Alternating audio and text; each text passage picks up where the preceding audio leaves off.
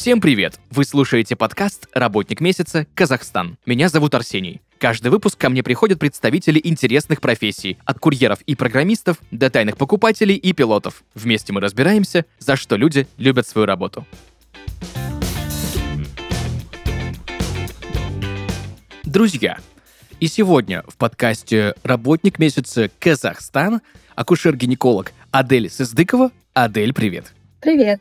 Спасибо большое, что согласилась поучаствовать сегодня в записи нашего подкаста и рассказать о своей великолепной профессии. Я еще не общался с акушером-гинекологом, э, и очень много у меня к тебе сегодня есть вопросиков. Первый из них — кто вообще такой акушер-гинеколог, чем он занимается, что входит в обязанности врача-акушера-гинеколога и где этому учат? Ну, прежде всего, спасибо вам за приглашение. Очень приятно участвовать в вашем подкасте. И отдельно спасибо за интерес к нашей профессии. Не такой не уж необычный. В общем, акушер-гинеколог, как уже видно из названия, оно состоит из двух частей, да, акушер и гинеколог. Это доктор, который в целом работает с женщинами и занимается э, проблемами именно женской репродуктивной системы. Если мы говорим об акушерах, это те доктора, которые работают чаще всего с беременными женщинами и женщинами в послеродовом периоде. А гинеколог — это доктор, который занимается профилактической работой да, среди детей, подростков, а, женщин репродуктивного возраста и, соответственно, в послеродовом уже периоде, в периоде менопаузы и постменопаузы. То есть, грубо говоря, захватывает период женщины от ее рождения прямо до самой старости. Занимается акушер-гинеколог прежде всего профилактикой заболеваний, вообще в целом профилактика, наверное, это главное лечение. И наша главная забота о том, не как вылечить женщину, а как сделать так, чтобы она не заболела. Вот. А, учатся гинекологи в медицинских, учреж... Э, в медицинских образовательных учреждениях. Вот, в нашей стране а, около 10 лет обучения, 5 лет бакалавриата, 2 года интернатуры и 3 года резидентуры. Ну, то есть путь достаточно длинный, но благодаря этому пути, в принципе, мы имеем возможность оказывать помощь женщинам всех возрастов. Я, кстати, слышал, что есть еще название гинеколог-эндокринолог. А в чем отличие и правильно ли вообще такое название? Да, это очень здоровское замечание в том отношении, что многие сейчас, называя себя гинекологами и эндокринологами, как бы немного ставят себя выше над обычных акушер-гинекологов. Дело в том, что есть профессия гинеколога, о которой я сейчас немного рассказала, есть профессия эндокринолога. Эндокринолог — это доктор, который занимается эндокринными заболеваниями, то есть это не только э, женщины, да, это не только гинекологические заболевания, это щитовидная железа, поджелудочная, например, сахарный диабет, да, наверное, который хорошо знаком нашим слушателям, там, заболевания надпочечников. А, то есть очень большой спектр заболеваний. И пациент, приходя на прием к гинекологу-эндокринологу, ожидает увидеть, услышать то, что врач занимается всем и вся, то есть и гинекологией, и эндокринологией.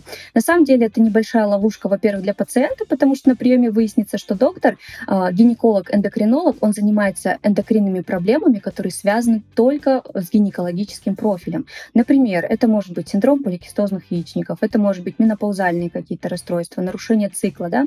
Но если пациент пришел с запросом проблемами на щитовидную железу, например, да, на ожирение и какие-то другие эндокринные вопросы, соответственно, компетентной помощи он получить не может. В отношении гинекологической эндокринологии, по сути, каждый гинеколог должен быть гинекологом-эндокринологом. И э, ну, такое замечание, что вам нужен гинеколог-эндокринолог, это скорее лукавство, да, потому что каждый гинеколог должен в этих вопросах разбираться на ура. Ну вот да, меня то, я тоже подобное слышал, да, что в принципе хорошего специалиста-эндокринолога так-то найти непросто. А тут еще и акушер-эндокринолог, да. Ну, в общем, некая путаница, в общем, происходит. У, просто вот у людей, кто вообще никак не связан с медициной, просто ищет себе специалиста.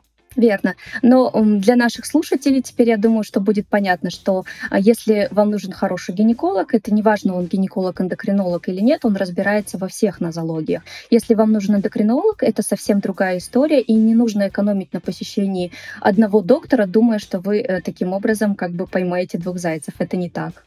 И как ты вообще решила стать акушером-гинекологом, да? Как это происходило у тебя? Ты долго раздумывала, либо ты вот сразу понимала, что хочешь им быть? А, это был, да, это был непростой выбор. Вообще в медицине нет простых выборов. После пятого курса, когда мы заканчиваем бакалавриат, а, у нас а, была возможность выбрать четыре основных направления. Это педиатрия, то есть это работа с детками, это хирургия, то есть, соответственно, хирургические вмешательства, гинекология и это была терапия. Для меня очень важным был момент, чтобы во время своей работы я не только думала головой и не только работала руками, мне очень хотелось, чтобы это было все совмещено как правило, терапевты, они же ведь только ну, какую-то аналитическую больше проводят работу, э, вы, ну, выявляют диагностический свой поиск именно вот когнитивным путем. Хирурги, они, наоборот, работают больше руками, то есть здесь э, хирургические вот эти вот навыки, они преобладают. Что касается гинекологов, да, акушер-гинекологов, у нас это очень совмещено, то есть и гинекологи, которые занимаются хирургической деятельностью, и гинекологи амбулаторные, то есть мы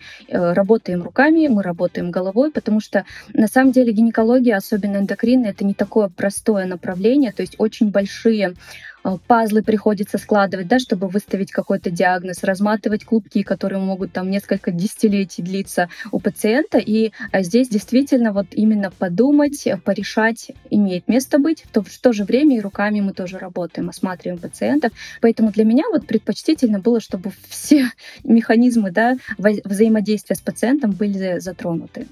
Вот. Соответственно, выбор пал на гинекологию. Как в среднем проходит рабочий день врача-гинеколога? А, врач, врач-гинеколог э, каждый по-своему может проводить день по-разному. То есть, если мы говорим э, конкретно обо мне, то я сейчас занимаюсь амбулаторным приемом в частном медицинском центре. Вот, и в день я принимаю в районе 9-10 пациентов. Но мы понимаем, что 9-10 пациентов — это 9-10 каких-то историй, да, они не всегда простые, они не всегда легкие, и а, не только, допустим, в плане диагностического поиска, но и в целом психологически, потому что это а, 10 женщин, которые прошли какой-то свой путь и пришли к тебе с надеждой на помощь. Вот. Э, в целом а, сам вот этот э, прием, он состоит из каких частей? Это сбор анамнеза, это осмотр, и, соответственно, это э, мы говорим о том, что дальше делать. Выбираем тактику, мы выбираем, какие обследования мы будем проходить, какое лечение будем проходить. И вот э, в целом так проходит мой рабочий день. Если мы говорим о гинекологах стационарного звена, то там, конечно, будет немножко другая история. Там будут и операции, и обходы, и какие-то, наверное, совещания. А, в моей практике такого нет. В моей практике это ежедневный амбулаторный прием, плюс я могу сразу провести ультразвуковые какие-то да, исследования, или а, есть еще в моей в моем арсенале да, работы, а, работа с патологией шейки матки, то есть какие-то мини-хирургические операции во время приема тоже я могу провести. Ну, то есть врач, а, может какие-то хирургические вмешательства проводить, и э, специально звать хирурга не нужно? Или есть ситуации, когда вот нужен именно, ну, не знаю, как это, врач направленной специализации, да? да, да. Узкого профиля, верно? Хорошо. Э, видите, какая история? Э, после резидентуры, то есть после того, как мы закончили 10 лет обучения, гинеколог гинекологи имеют право выбрать для себя, то есть они могут работать в амбулаторном звене, это вот просто принимать пациентов, а, осматривать, беседовать с ними, и в хирургическом звене, то есть это доктора, которые целенаправленно занимаются именно хирургическими вмешательствами, и это гинекологи, то есть все мы имеем право заниматься хирургической, э, хирургическими вмешательствами, просто каждый доктор для себя решает, что ему ближе. Почему это сложно очень совмещать? Потому что доктор, который и хорошо оперирует, и хорошо лечит, да, и выявляет диагностически Янковским – какие-то заболевания, это, скорее всего, тот доктор, у которого кроме медицины жизни больше нет. То есть надо отдаться без остатка и проводить днями и ночами на работе много очень времени. Поэтому чаще всего мы все-таки разделяемся. Какие-то доктора уходят в стационар, и они оперируют, а, и какие-то доктора, они остаются все-таки или в государственных, или в частных учреждениях, и они ведут прием. Хирургические техники, то есть здесь гинеколог, который закончил 10 лет обучения, обладает абсолютно всеми, то есть это может быть и операции и по удалению органов, органов и по удалению каких-то образований, да, например, матки или яичников. Вот. Э, на амбулаторном приеме, то, чем занимаюсь я, я занимаюсь патологией шейки матки. Это ну, такие мини-инвазивные операции. То есть э, не нужен для этого наркоз, не нужен для этого анестезиолог. То есть прямо на кресле под местным обезболиванием мы удаляем ну, пораженные очаги, участки, если того требует да, наша тактика. А вот если брать врачебную практику в частной клинике и в государственной, есть ли какие-то кардинальные отличия как для врача, так и для пациентов? А, ну, как человек, который поработал и в государственной поликлинике, и в частном центре, наверное, э, честным будет признать, что разница колоссальная. Она действительно есть, она очень большая. А, прежде всего, она заключается в том, что очень много пациентов в государственной поликлинике и очень мало на них времени. То есть, если мы говорим о государственной поликлинике, это примерно 15 минут на пациента, которых совсем не хватает на то, чтобы и осмотреть пациента, и расспросить его, еще и что-то дельное назначить, выявить. То есть здесь катастрофическая нехватка времени. Второе — это недостаточность, то есть нашей возможности брать те анализы, которые необходимы. Есть анализы, которые покрываются да, государственными расходами, бюджетом, есть анализы, которые мы вынуждены отправлять пациентов платно. Вот. А, учитывая то, что в поликлинику тоже не каждый пациент эм, то есть не каждый пациент может позволить пойти себе в частную клинику. Пациенты государственных поликлиник немного могут быть ограничены в списке тех анализов, которые разрешены к сдаче бесплатно. А, конечно, есть небольшие проблемы по обеспечению, то есть каких-то вот элементарных зондов, может быть. То есть а, в частной клинике в этом плане лучше. Ты говоришь, какие инструменты тебе нужны, какие материалы тебе нужны, и обеспечение, конечно, более комфортная. Есть возможность брать любые анализы, какие тебе потребуются. Это плюсы частной клиники. И, конечно, во времени то, что ты можешь э, поставить такое время приема, которое тебе будет достаточно для того, чтобы провести полноценный осмотр, опрос пациента и дать ему необходимые рекомендации и назначения. Ты сказала 15 минут на пациента, и я не первый раз общаюсь с врачами, слышу, что вообще в любой сфере медицины в государственной клинике отличаются тем, что там просто банально меньше сильно времени на сбор анамнеза и на назначение на первичном приеме каких-то либо исследований, да, либо медикаментозные какие-то назначения. А, а если брать именно прием в частной клинике, то на какое комфортное время нужно, необходимо врачу-гинекологу для первичного осмотра, для первичного приема? Как правило, для первичного приема достаточно 30-40 минут. То есть около 10-15 минут мы обычно разговариваем, потому что а, ну, среди врачей есть такое выражение «правильно собранный анамнез» — это практически 50% правильно поставленного диагноза. Поэтому в беседе, вот именно выявлению этих всех э, жалоб, проблем, историй пациента уделяется ну, максимально большое время. А, далее минут 10 нужно на то, чтобы пациента осмотреть, взять все сразу нужные анализы. То есть в нашей клинике все устроено таким образом, что женщина, когда приходит, она может сразу сдать анализы, она может сразу пройти ультразвуковое исследование, она может сразу пройти кольпоскопию. Это такое исследование шейки матки, вот, углубленное. То есть здесь не нужно ходить из кабинета в кабинет, ждать там месяцами свою запись, как освободится доктор. То есть здесь можно прийти, пройти сразу все, которые нужны исследования, и уже с, э, ну, по большей части с результатами уже обсудить дальнейшую тактику. А, то есть еще 10 минут на ультразвуковое исследование на кольпоскопию. Обычно в районе 40 минут, 30-40 минут достаточно. А если, вот, э, знаешь, так брать перспективы карьерного роста, то какие они есть у врача-гинеколога? Так, хорошо. Но если мы говорим, допустим, о государственных да, учреждениях, понятное дело, что это врач, ординатор, да, просто лечащий врач, а, это заведующий отделением, ну и, соответственно, это главный врач. То есть тут особо ошибку не разбежишься. Если мы говорим со стороны, допустим, образовательной части, то это магистры, это док доктора да, медицинских наук, PhD. Вот. Но если э, говорить о суровых таких будних реалиях, э, реалиях частного врача-акушера-гинеколога, то в целом, э, в принципе, как каких-то вот э, регалий, да, каких-то званий, как правило, мы не заслуживаем. То есть мы остаемся акушерами-гинекологами на всю жизнь. Ну, это может быть, допустим, в частной клинике, как правило, нет заведующих отделений. Если она очень большая, тогда да, ты можешь стать главным, допустим, в своем отделении. Можешь стать там, ну, если, если есть возможность открыть клинику, стать директором клиники. Но вообще, недавно задумываясь об этом вопросом, а куда расти, да, акушер-гинекологу, я подумала, что, наверное, очень важный момент, что когда ты хороший врач, когда ты достигаешь какого-то потолка в плане, там, допустим, работы с пациентами, это, наверное, тот самый период, когда тебе пора науч... научиться делиться своими знаниями, а, обучать молодых докторов, а, становиться экспертом да, в своей области. То есть эксперта, его нельзя, а, его нельзя там купить, его нельзя, там, допустим, получить какое-то дополнительное образование и стать. Это э, экспертность исчисляется только количеством тех пациентов, да, которых, которых ты принял, которым ты поставил правильный диагноз, которых ты пролечил. И вот, соответственно, наверное, больше акушер-гинекологи должны стремиться не к тому, чтобы чтобы стать там каким-то высокостоящим должностным лицом, сколько стать экспертом в своей области и далее уже делиться своими знаниями с молодыми докторами, давать им мотивацию, прививать им любовь к своей профессии, ну и, соответственно, открывать вот завесу тайны этой медицины, рассказывать, как и что там работает. Я так понимаю, ты еще ведешь детский прием, да? То есть ты еще являешься детским врачом. гинекологом. Да, все верно. В каком возрасте нужно впервые посетить врача-гинеколога девочкам и почему именно в таком? Угу. А, с девочками, с девочками маленькими, с подростками вообще на самом деле есть проблема. Я думаю, что она не только в Казахстане, она, наверное, в большинстве стран да, постсоветского пространства. И заключается она в том, что не оговорены сроки профилактических осмотров, то есть диспансеризации девочек. То есть нигде не прописано, в каком возрасте она должна приходить на прием, а, что в этом возрасте должно пациенту проводиться, какие исследования.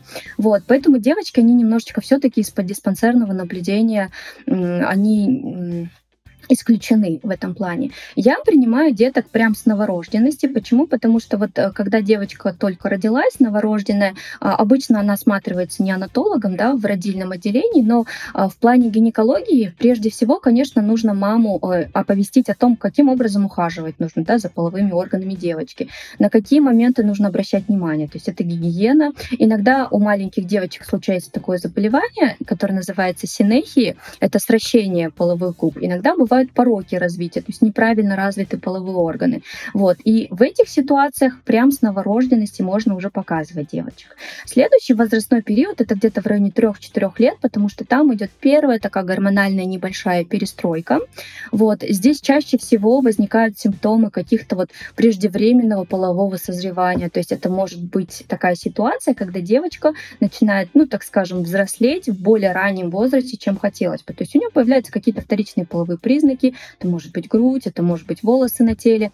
Вот. Э, то есть в таких ситуациях тоже следует рекомендовать, э, рекомендуется посетить детского гинеколога. В случае, если ничего не беспокоит, в 3-4 года есть опять-таки какие-то свои моменты, которые нам нужно обсудить. Это снова гигиена, это снова ну, профилактика, допустим, каких-то вот есть проблемы именно полового характера, они немножечко такие острые в плане, когда ребенок впервые начинает себя изучать, это вот тоже какой-то нормальный процесс, и нам нужно родителю подсказать, как его пережить, да, то есть как, как себя вести, чтобы это не вылилось в какую-то проблему в будущем.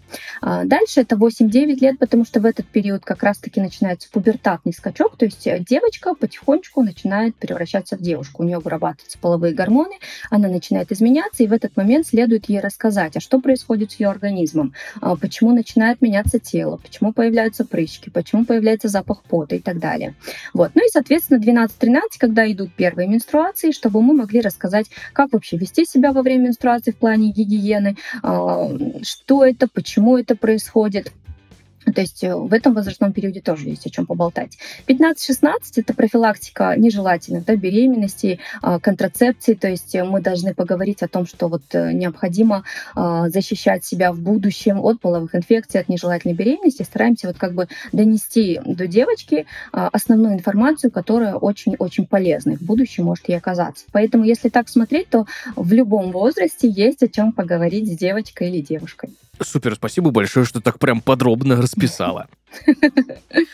А давай поговорим про диагностику и э, лечение. Да, вообще, в принципе, с какими э, проблемами приходят к врачу-гинекологу. Ну, так, знаешь, вот не будем вдаваться в какие-то прям суперсложные, mm-hmm. да, и какие-то э, случаи. Ну, вот, вот в общей массе, давай так, да. И сколько времени уходит, в принципе, на там, не знаю, на осмотр, на повторный прием, да, на какие-то такие вещи. Угу. Но чаще всего, наверное, пациенты, вот две большие категории обращаются чаще всего, это все воспалительные инфекционные заболевания, то есть мы здесь говорим о каких-то постоянных болях, о каких-то постоянных э, выделениях, например, инфекции, передающиеся половым путем, то есть это вот, наверное, самая частая причина обращения к гинекологу.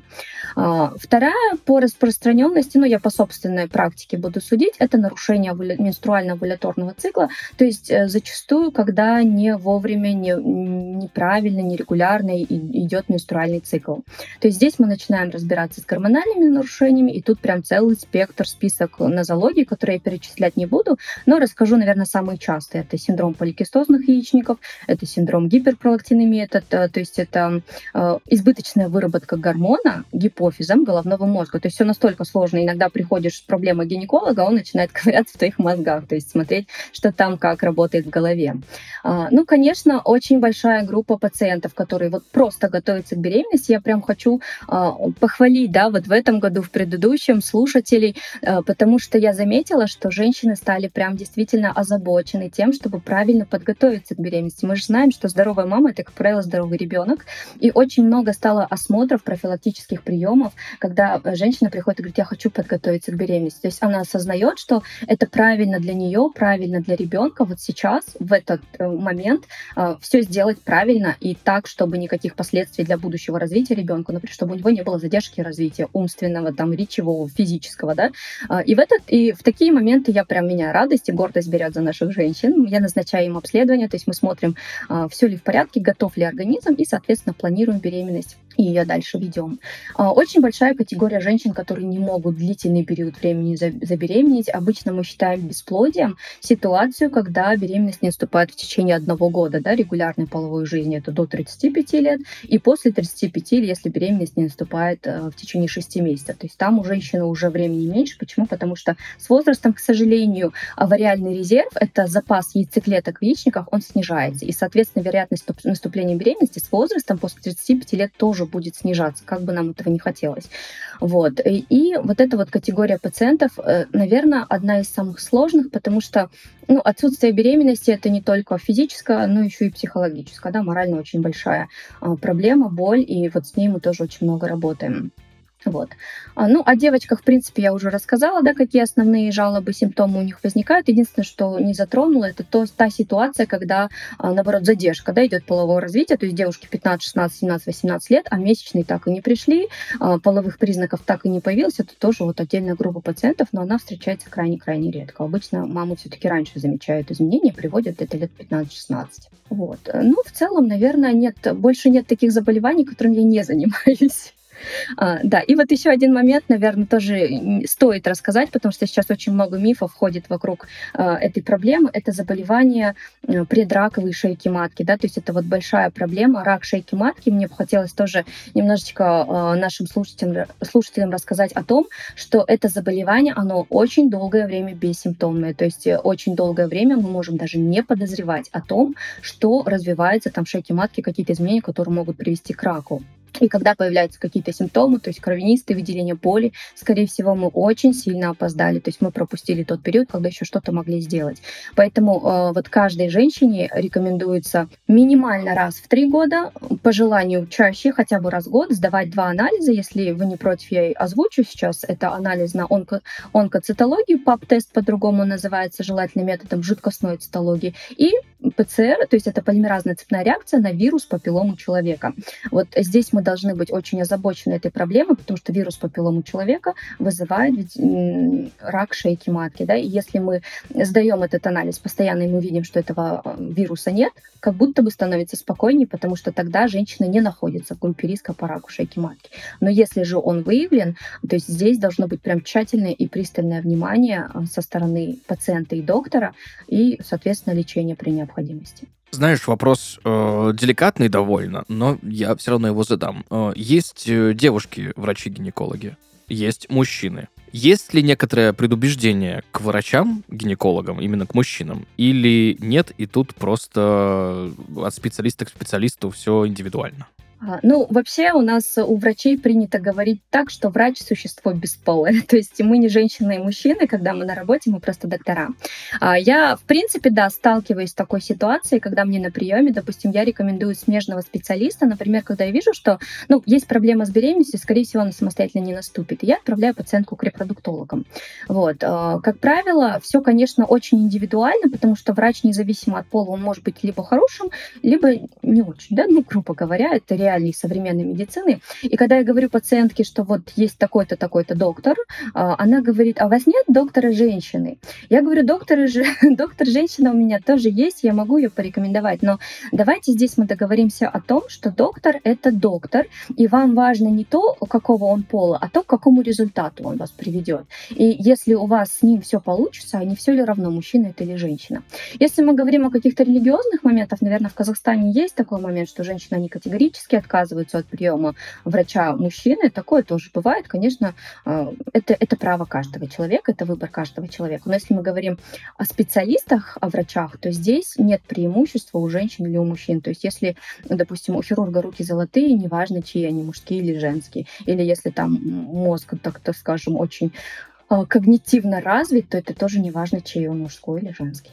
Ты знаешь, я вот еще что хотел все спросить у врача-гинеколога. За последние несколько лет появилось огромное количество новой носимой электроники. Я сейчас постараюсь не рекламировать какие-то бренды, да. В общем, э, всякие фитнес-браслеты, наручные, там, электронные часы, там, пусть там яблочные или еще какие-то другие, в которых угу. появляются функции мониторинга состояния здоровья. И функции мониторинга состояния женского здоровья там все-таки больше. Вот эти новые технологии, которыми пользуются просто девушки или женщины в обычной жизни, как-то помогают врачам-гинекологам для установления каких-то э, симптомов, да, ну вот просто там, грубо говоря, элементарно э, ведет э, человек там календарь циклов, да, и там приложение или mm-hmm. гаджет сказал, что что-то не так, срочно беги к врачу, и вот э, приходит, э, значит, девушка, говорит, вот мне часы сказали, что что-то не так. Было ли такое? Да, конечно. И, ну, то, чтобы часы сказали нет, потому что женщины, они на самом деле более трепетно относятся, чем кажется. Все, ну, наверное, из 100% моих пациентов 90 ведут календарь менструального цикла, а те 10, которые не ведут, получают рекомендации скачать какое-то приложение и обязательно его завести. Потому что это вот, наверное, первично, что мы оцениваем у женщины, это ее менструальную функцию. И я, наверное, у каждой из 10, 10 из 10 пациенток я попрошу ее календарь, я его посмотрю за последний год, и я по нему сделаю достаточно четкие выводы, есть гормональные нарушения именно половой сферы у женщины или нет. Поэтому вот именно ведение календарей цикла, именно вот, допустим, каких-то симптомов в плане боли, мы отслеживаем именно тоже календарно, в какие дни возникают эти боли, в какие дни есть какие-то чувствительности, там, молочных желез, я не знаю, ну, то есть другие симптомы. Потому что это действительно помогает выявить, есть ли какая-то гормональная проблема или нет, и это будет рекомендация номер один каждой девочки, девушки, женщины. Обязательно ведите календарь три цикла. Обязательно запоминайте, когда вы идете на прием гинеколога, когда началась ваша последняя менструация. То есть вот эти э, симптомы, вот эти э, календари, они очень здорово помогают нам в работе и экономят время. То есть современные технологии это все-таки благо а не просто какая-то дополнительная функция. Это абсолютное благо, потому что иногда они нам а, один взгляд на этот календарь позволяет уже с какой-то процентностью заподозрить то или иное состояние. Адель, я знаю, что ты еще ведешь просветительскую деятельность с помощью социальных сетей. Расскажи об этом более подробно. Да, вот к, э, к слову о социальных сетях, это то, на что хотелось бы уделять намного больше времени. Объясню почему. Потому что зачастую приходят женщины э, с какими-то, да, определенными жалобами, и я сталкиваюсь с тем, что вот э, произносятся какие-то термины, да, какие-то медицинские э, диагнозы, которые на самом деле уже давным-давно не используются, да, в современной, в доказательной медицине. И мне приходится очень долго на приеме объяснять, пояснять, почему это не так, да, почему, допустим, диагноза эрозия шейки матки не существует. И еще я бы сейчас вот прям несколько назвала тех самых частых вопросов, которые задают и которые на самом деле а, а, очень сильно отличается тактика сейчас и, допустим, 10 лет назад. То есть если говорить, допустим, о таких э, микроорганизмах, как там уреоплазма, микоплазма хоминис, гарднерелла, кандида. Почему-то до сих пор бытует мнение, что это инфекция половая, лечить нужно женщину, лечить нужно партнера и обязательно там трехэтажными схемами антибиотиков, например. Или э, о эрозии шейки матки, то есть это вот какая-то пятнышко да, на шейке, которая долгое время, наверное, в течение нескольких десятилетий прижигают, вот прям прижигают в реальном смысле слова шейку матки женщине, что так уже давно не делают, что доказали, что это не эрозия и так далее. И вот мы на это тратим какую-то часть приема, в то время как пациент, который обычно подписан на меня, который заранее перед приемом там пролистал какие-то посты, прочитал, посмотрел, э, мне гораздо меньше времени потребуется на приеме, а, чтобы объяснить суть да, этой патологии, что такого заболевания нет, или вот это не инфекция, э, чем если бы э, пациент с улицы, например, пришедший, или по рекомендации незнакомый вот с этой информацией пришел, и мы бы потратили, допустим, все полчаса приема на то, чтобы я от начала объясняла, что вот в таком-то году выявили, что вот этот организм, это не инфекция, не, не надо мучить партнеров, не надо разводиться. То есть здесь это же вот действительно большая проблема. Доктор скажет, у вас половая инфекция, э, девушка придет домой, будут претензии к партнеру, да, будет ссора, ругань, э, расставание и так далее. А на самом деле, э, сколько браков так порушилось, а на самом деле это оказалась банальная микрофлора влагалища женщины, которая есть у каждой, у каждой женщины абсолютно. Вот. И эти моменты а, как раз-таки, я думаю, что, что и стоит просвещать, стоит о них говорить. А, допустим, о том же раке шейки матки, о котором долгое время а, особо не было да, распространенности именно информати- информационной, или о том, как правильно подходить к ситуации в той или иной случае, в том или ином контексте, потому что иногда бывает, получает результат анализа один, а тактику мы видим совершенно неправильную, другую, чтобы пациент мог где-то свериться, где-то проверить, правильно ли все сейчас с ним делают, все ли так происходит, как должно. Для этого я думаю, что социальные сети доктора должны вести. Другая проблема, что, а, ну, мы тоже понимаем, что доктор это же ведь не только доктор, правда, это еще и женщина, это еще и чья-то мама, чья-то там супруга. И помимо этого она еще и просто женщина, которой хочется там, не знаю, изучать языки, путешествовать и так далее, и при этом еще и лечить пациентов, и уделять им время вне рабочее. Поэтому, конечно, с социальными сетями немножко сложнее, но в планах есть э, и курсы создавать и для врачей, и для пациентов. То есть это все обязательно будет. Ты знаешь, есть у меня некоторое количество вопросов, которые задаю каждым гостям подкаста «Работник месяца Казахстан». А, Адель, что в твоей профессии для тебя самое-самое сложное? Я думаю, что если ты свою профессию очень сильно любишь, то сложностей в ней все-таки меньше. Наверное, самое сложное для меня э, бывает в том, когда на приеме, например, молодая девушка 18-19 лет, но я вынуждена ей говорить, что, скорее всего, э, у нее будут проблемы, допустим, с беременностью, зачатием. Это такая ситуация, она называется преждевременная недостаточность яичников, когда молодая еще девушка имеет уровень гормонов э, примерно такой, как у женщины в менопаузе. То есть она еще как бы не начала жить, даже половую жизнь, например, но я уже вижу, что яичники ее не работают и не заработают, и вот это очень сложно донести до пациента, что надо бежать сейчас к репродуктологу, попытаться успеть сохранить хотя бы, если что-то есть, какие-то яйцеклетки в яичниках, их сохранить и заморозить, чтобы оставить себе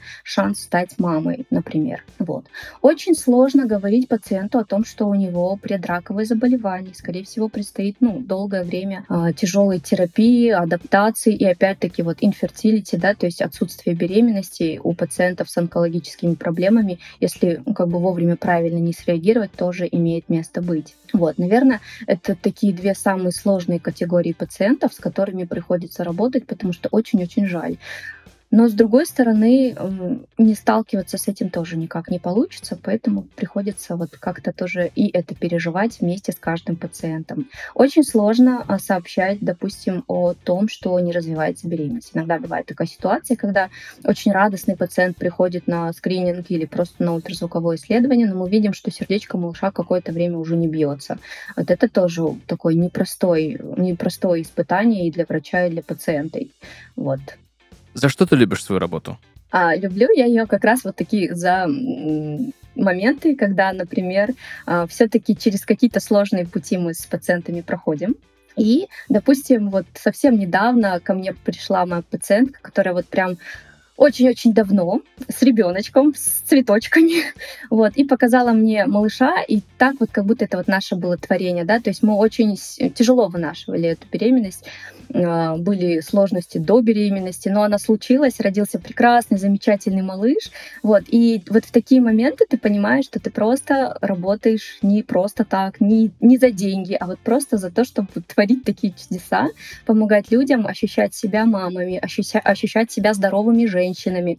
То есть э, вот это, наверное, и есть счастье и любовь. То есть мы должны стремиться не к заработку, может быть, не к каким-то там действительно повышениям и так далее. Мы должны стремиться к тому, что мы людям помогаем, и эта помощь идет во благо. Есть ли что-нибудь, в твоей работе, но знаешь, у нас вот у каждого есть какие-то мелочи, которые нас постоянно раздражают. Ну, у кого-то это пробки, да, у кого-то это коллеги, которые постоянно выпивают последнюю чашку кофе в офисе, да.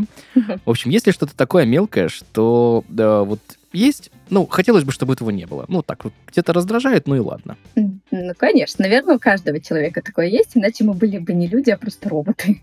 А, здесь э, не сказать, что оно прям, конечно, раздражает, но вот как э, ты правильно заметил, хотелось бы, чтобы этого было меньше или этого не было. А, ну, начнем, наверное, с самого приема. Что бы мне хотелось от э, пациента? Почему? А, пациенты же ведь к нам тоже приходят с какими-то требованиями, запросами. Они хотят, чтобы мы все подробно рассказали, показали, правильно назначили там диагностику лечения. В свою очередь, врачи тоже кое-чего хотят от пациентов. Это подготовки. То есть очень хочется, чтобы пациент, придя на прием к врачу, подготовился, собрал папочку со всеми своими анализами, обследованиями. Если это будет в хронологическом порядке, это будет просто волшебно и бесподобно. А, чтобы а, вот календарик да, менструального цикла пациент подготовил. А не так, что вот, допустим, начался прием, и потом мы по разным приложениям начинаем скачивать, там не загружается, плохой интернет. Мы тратим время на то, чтобы загрузить эти анализы, да, посмотреть. То есть то время, которое я могла бы эффективно с пользой провести, рассказывая уже да, о диагностике и лечении, мы тратим на то, что мы вот ищем, когда были месячные, какой анализ, когда сдали, что когда были. То есть от пациента, да, хотелось бы немножечко подготовки, чтобы э, максимально эффективно его прием прошел. А потом еще один момент, он тоже не раздражает, но хотелось бы, чтобы со стороны, допустим, э, я со своими пациентами всегда веду обратную связь, мы через Инстаграм всегда связываемся, то есть я просматриваю вне, свое рабочего, вне своего рабочего времени, я просматриваю анализы, там обследования какие-то, даю назначения, какую-то тактику мы определяем, там, допустим, когда записаться на прием и так далее.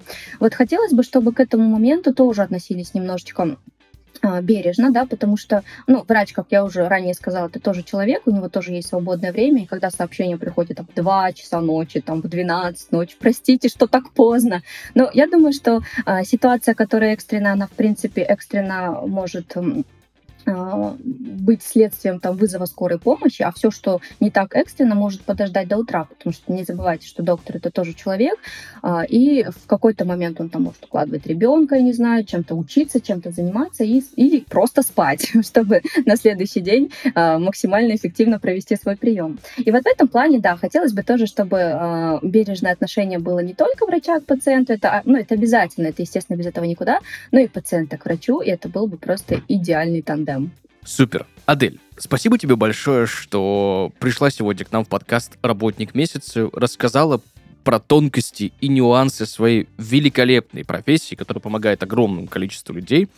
А, спасибо тебе большое. Я вообще очень благодарен тебе. Спасибо большое вам. Это действительно очень приятно. Если кому-то эта информация окажется полезной, будущим врачам или пациентам, э, можно считать, что мы сделали еще одно доброе дело. В завершении нашего с тобой сегодняшнего выпуска я бы хотел попросить у тебя дать один главный совет людям, которые в будущем хотят стать врачами-акушерами-гинекологами.